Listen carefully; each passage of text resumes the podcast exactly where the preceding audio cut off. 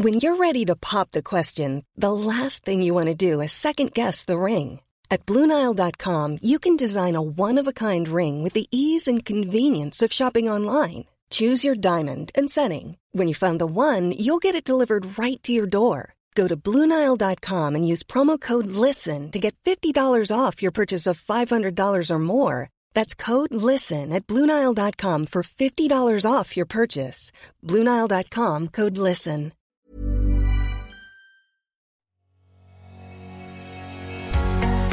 Bonjour et bienvenue sur le podcast Explore Japon.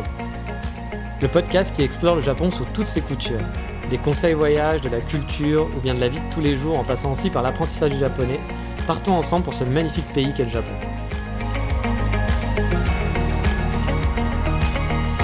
Bonjour à tous, aujourd'hui on va parler d'une chose que j'adore, mais vraiment, que j'adore vraiment au Japon et qui est incomparable avec chez nous, c'est le sens du service des Japonais. Car oui, il y a vraiment un monde entre la France et le Japon là-dessus. Et je vais pas faire de France bashing parce que j'ai vraiment rien contre le pays où je suis né et je suis le premier à dire qu'on a beaucoup de chance d'être né en France pour des dizaines de raisons. Cependant, on va pas se le cacher non plus, le service client en France et au Japon, et quand je dis en France, je peux l'étendre à d'autres pays occidentaux sans problème que j'ai pu tester, est vraiment différent, très très différent. Au Japon, la notion de le client est roi est vraiment à la base de tout. Alors c'est vrai que parfois c'est même too much. Quand on voit au salon de coiffure, par exemple, des employés sortir dans la rue pour dire au revoir à un client et rester sur le pas de la porte tant que le taxi est encore à portée de vue, même si le taxi est arrêté à un feu tout proche et qu'il est toujours visible, les employés vont rester dans la rue à faire des courbettes ou faire un coucou. Alors moi je trouve ça un petit peu too much, ça peut durer vraiment 5 minutes hein, avec les employés qui sont là dans la rue à faire des courbettes pendant 5 minutes. Moi, je trouve ça vraiment too much. Bien sûr, c'est personnel. C'est leur culture. On accepte ou on n'accepte pas. Ça ne change pas le fait que c'est leur culture et qu'on n'est pas là pour les faire changer. Mais moi, personnellement, effectivement, je trouve ça un petit peu, voilà, too much de faire que le client est vraiment le roi du monde. Il y a des limites. Parce que voilà, parfois, les relations que peuvent avoir les clients avec les employés sont vraiment, peuvent être un peu dédaigneuses. Comme dans les combini ou euh, les gens qui sont incapables d'attendre deux secondes qu'on s'occupe d'eux dans les restaurants. Moi, ça m'insupporte un petit peu ça. Le nombre de fois où j'ai vu des Japonais euh, gueuler, vraiment hurler des Samimasen, Samimasen, Samimasen toutes les deux secondes alors qu'ils venaient juste de s'asseoir. En gros, ça veut dire excusez-moi, Samimasen, et ça veut dire au serveur, bah viens t'occuper de moi parce que voilà, je veux faire ma commande. Au Japon, souvent c'est le client qui va appeler le serveur. Sauf que le japonais n'est pas patient du tout dans ces cas-là, pas tous bien sûr, mais j'en ai vu quand même pas mal, et si le serveur ne répond pas dans la seconde au premier semi-masen, le client japonais va sortir en boucle des semi-masen, semi-masen, semi-masen, semi-masen, toutes les microsecondes. T'as envie de dire c'est bon, il t'a écouté, il est en train de faire un truc, laisse-lui juste 3 secondes de te répondre. Donc ça j'avoue c'est des choses qui m'agacent un petit peu chez les clients japonais qui se comportent pas toujours très très bien. Après encore une fois c'est culturel, donc voilà, je l'accepte, mais j'avoue, je pense qu'ils pourraient mettre un petit peu, certains clients pourraient mettre un peu de l'eau dans leur vin. Et voilà, tu peux attendre une minute. Si la personne t'a pas répondu, tu peux le relancer, mais laisse-lui le temps. Il est peut-être en train de faire un truc ou de parler avec un autre client, je ne sais pas. Mais c'est vrai que pour ça, les clients sont pas très très chouettes. Donc comme vous l'aurez compris, il y a des comportements dont je suis pas super, super fan de la part des clients. Mais c'est pas le sujet du jour au final. Non, le sujet du jour, c'est l'efficacité justement et le sens du service des Japonais et je vais vous le démontrer avec quelques exemples que j'ai pu vivre. Par exemple, dans un des précédents épisodes, je vous parlais de ma livraison de mes meubles. J'ai souvenir de la livraison de mon lave-linge.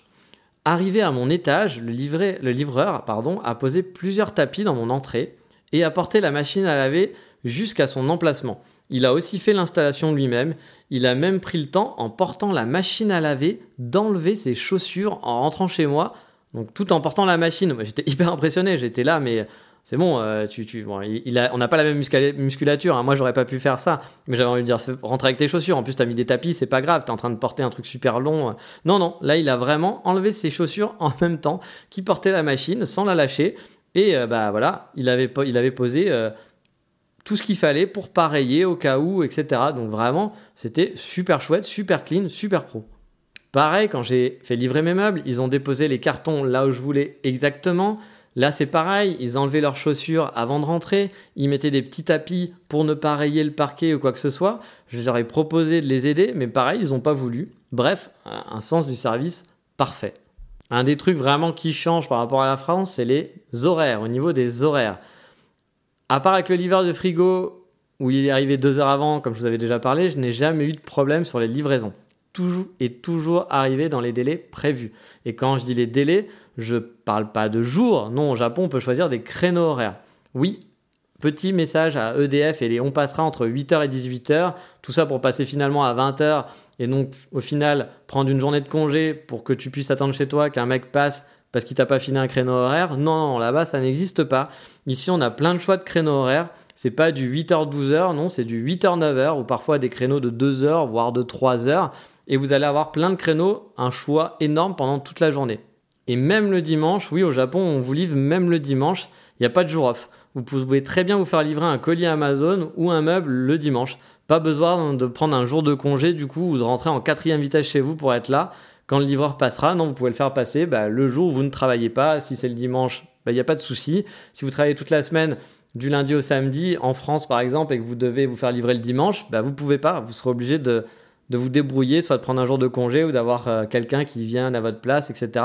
Là, vous pourrez vous faire livrer tout, que ce soit la poste, que ce soit des meubles, le dimanche, il n'y a pas de souci.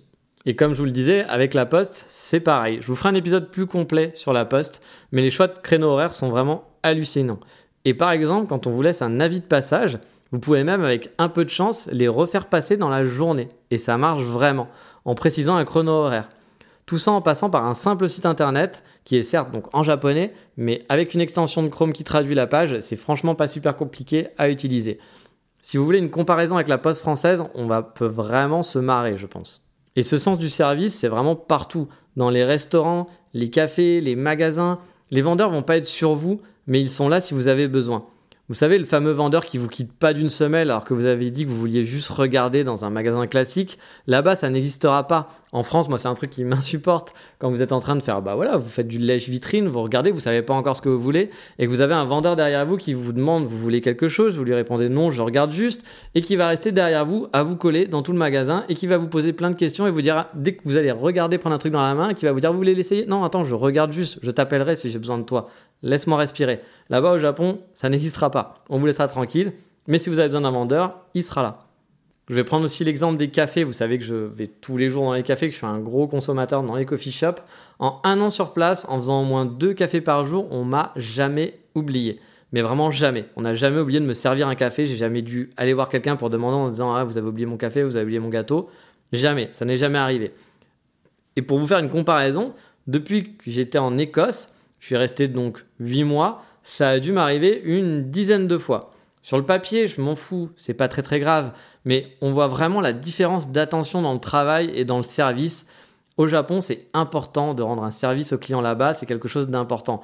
Alors que peut-être chez nous, on est là, on fait notre travail, mais bon, bah tant pis, c'est pas grave, hein, il peut faire avec. Pour vous dire, en Écosse, une fois, j'étais tout seul. Il y avait zéro client dans le café, j'étais le seul client. Ils étaient deux baristas, deux baristas au comptoir, ils ne faisaient rien. J'ai commandé un café et au bout de 30 minutes, toujours rien. Le serveur passait régulièrement près de moi en me regardant d'un air chelou du genre "Hey gars, tu t'installes et tu commandes pas, tu t'es cru où quoi, ça va? Enfin voilà."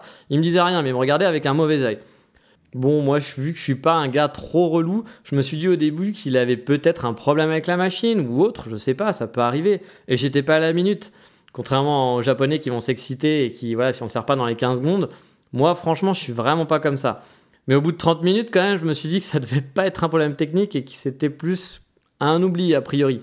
Je leur ai donc signifié gentiment, et là, j'ai même pas eu le droit à un désolé. Plutôt de m'avoir regardé avec des yeux chelous euh, en passant 15 fois devant moi, ils m'auraient juste demandé Vous voulez quelque chose?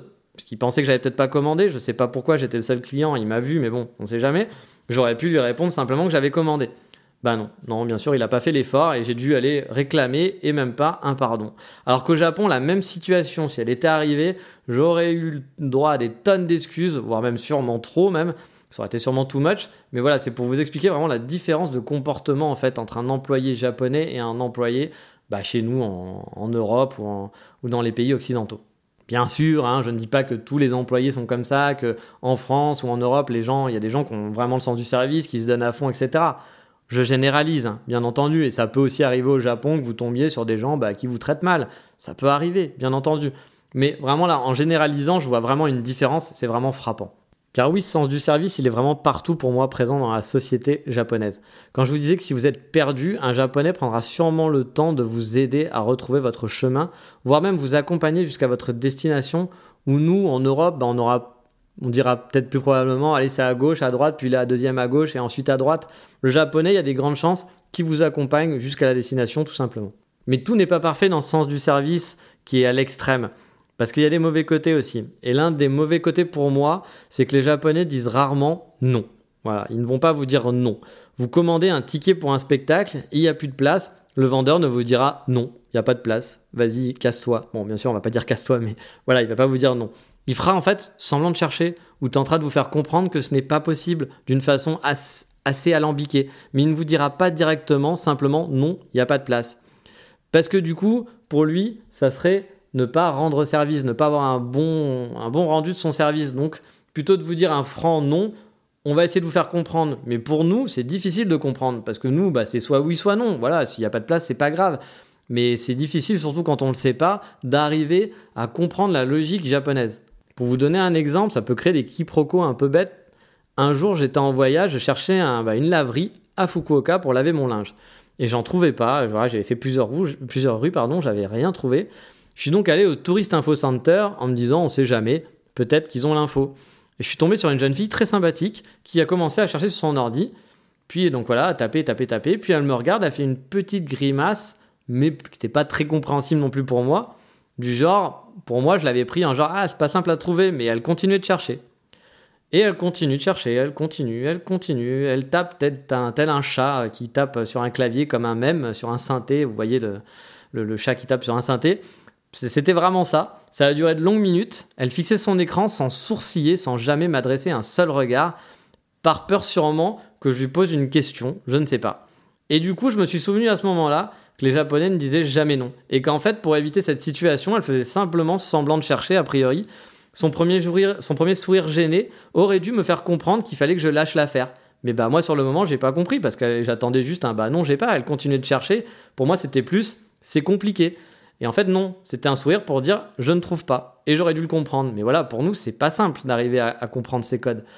Donc au bout d'un moment je me suis rappelé ça. Je lui ai donc dit gentiment merci et que j'allais me débrouiller. Et j'ai senti vraiment le soulagement chez elle que je m'en aille enfin. Mais voilà pour nous c'est très compliqué d'arriver à comprendre.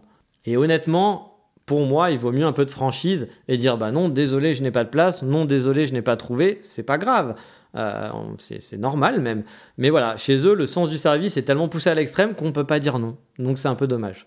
Bien sûr, encore une fois, je généralise, hein, ça ne veut pas dire qu'il y a des gens qui vont pas vous dire non, mais ça arrive, et sachez-le, vous pouvez être confronté un jour à ce genre de situation, et bah du coup, ça peut faire des quiproquos un peu à la con. Donc euh, sachez que si vous voyez que ça s'éternise un peu, que la personne ne vous dit pas non à quelque chose que vous lui avez demandé, c'est qu'a priori, c'était un non et que vous l'avez pas compris. Et donc dans l'ensemble, même si parfois, moi, je trouve certains mauvais côtés au sens du service au Japon, parce que c'est très différent de chez nous, honnêtement, dans l'ensemble, le japonais est vraiment au top et plus qu'appréciable. Je vous l'ai dit au début du podcast, moi j'adore ça. C'est vraiment un gros plus, un gros bonus tous les jours que vous ressentez. Après, je garde toujours en tête aussi que pour avoir tous ces services derrière ça, ça veut dire qu'il y a plein de gens qui ont des vies de merde, honnêtement. C'est il y a des types au combini qui bossent toute la nuit, 24 heures sur 24. Alors ok, vous êtes content d'aller au combini à 4 heures du matin, mais il y a un mec toutes les nuits, il travaille au combini et c'est ça sa vie. Il voit pas sa famille, il voit pas ses amis parce que le soir, il bosse au combini et peut-être que même la journée, il a un deuxième boulot. Donc voilà, je garde en tête, bien sûr. Il y a aussi, euh, bah voilà, les, les comment s'appelle, les gens qui vont vous livrer le dimanche. Ça veut dire que le dimanche, bah, ils travaillent. Ils n'ont pas un jour de congé comme vous, vous êtes en congé. Quand on voit aussi, voilà, comment sont traités les gens dans les combini, euh, les clients leur adressent pas la parole, par exemple. Alors oui, c'est culturel, ils ont peut-être l'habitude, mais c'est vrai que ça fait un petit peu mal au cœur parfois. Euh, et puis bah moi, je voyais mes amis baristas enchaîner jusqu'à quatre boulots différents dans la semaine. Euh, la journée, ils travaillaient, le soir, ils travaillaient, ils n'avaient pas de temps libre, et pourtant ils gardaient le sourire. Donc je sais très bien que tout ce sens du service a quand même un mauvais côté, mais bon, il y a une contrepartie pour des gens, mais si on prend que d'un point de vue totalement égoïste en tant que client, bah oui, ce sens du service est vraiment un super plus qui vous facilite la vie de tous les jours, et c'est vraiment très différent des standards qu'on a chez nous. Mais voilà, quittons le sens du service pour aujourd'hui, et maintenant il est temps de passer au coup de cœur du moment.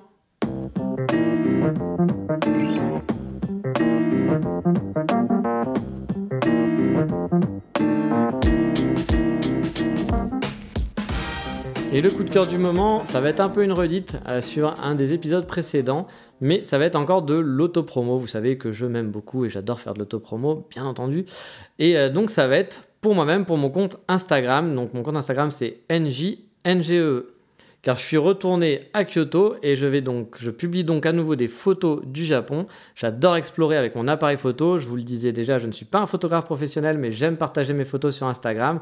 Donc, si vous voulez découvrir mon quotidien au Japon de façon visuelle, je vous invite à me rejoindre donc sur mon Instagram NJNGE. Alors, j'y poste très peu de selfies. Vous aurez surtout le droit à des paysages, parfois à des cafés, à des stories sur Là où la qualité photo est encore moindre, c'est plus par rapport pour montrer un truc rigolo que j'ai vu, du framponnet, ou euh, mettre des photos de café ou de la bouffe que j'aurais pu voir sur place. Enfin, vous êtes habitué à Instagram, hein, vous savez comment ça marche. Mais voilà, sinon sur mon compte Instagram en tant que tel, c'est surtout des lieux et des belles photos que j'essaye de faire. Et euh, bah voilà, j'espère que ça vous intéressera.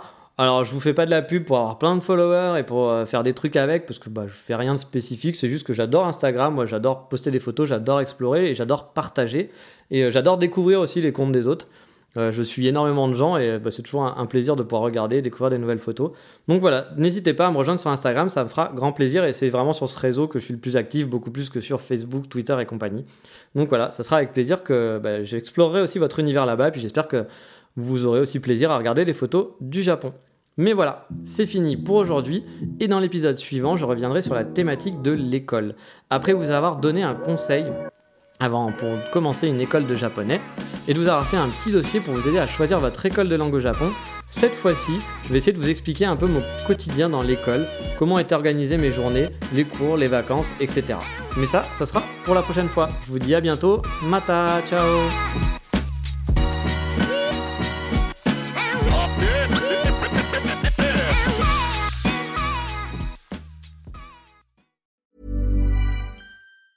Treat mom to healthy, glowing skin with Osea's limited edition skincare sets. Osea has been making clean, seaweed infused products for nearly 30 years. Their Golden Glow body set includes three clinically proven bestsellers for smooth, glowing skin, while the Glow and Go facial set provides spa level results at home. Both sets come in giftable boxes with savings up to $48 and free shipping for a limited time. For 10% off your first order site wide, go to OSEAMalibu.com and use code MOM.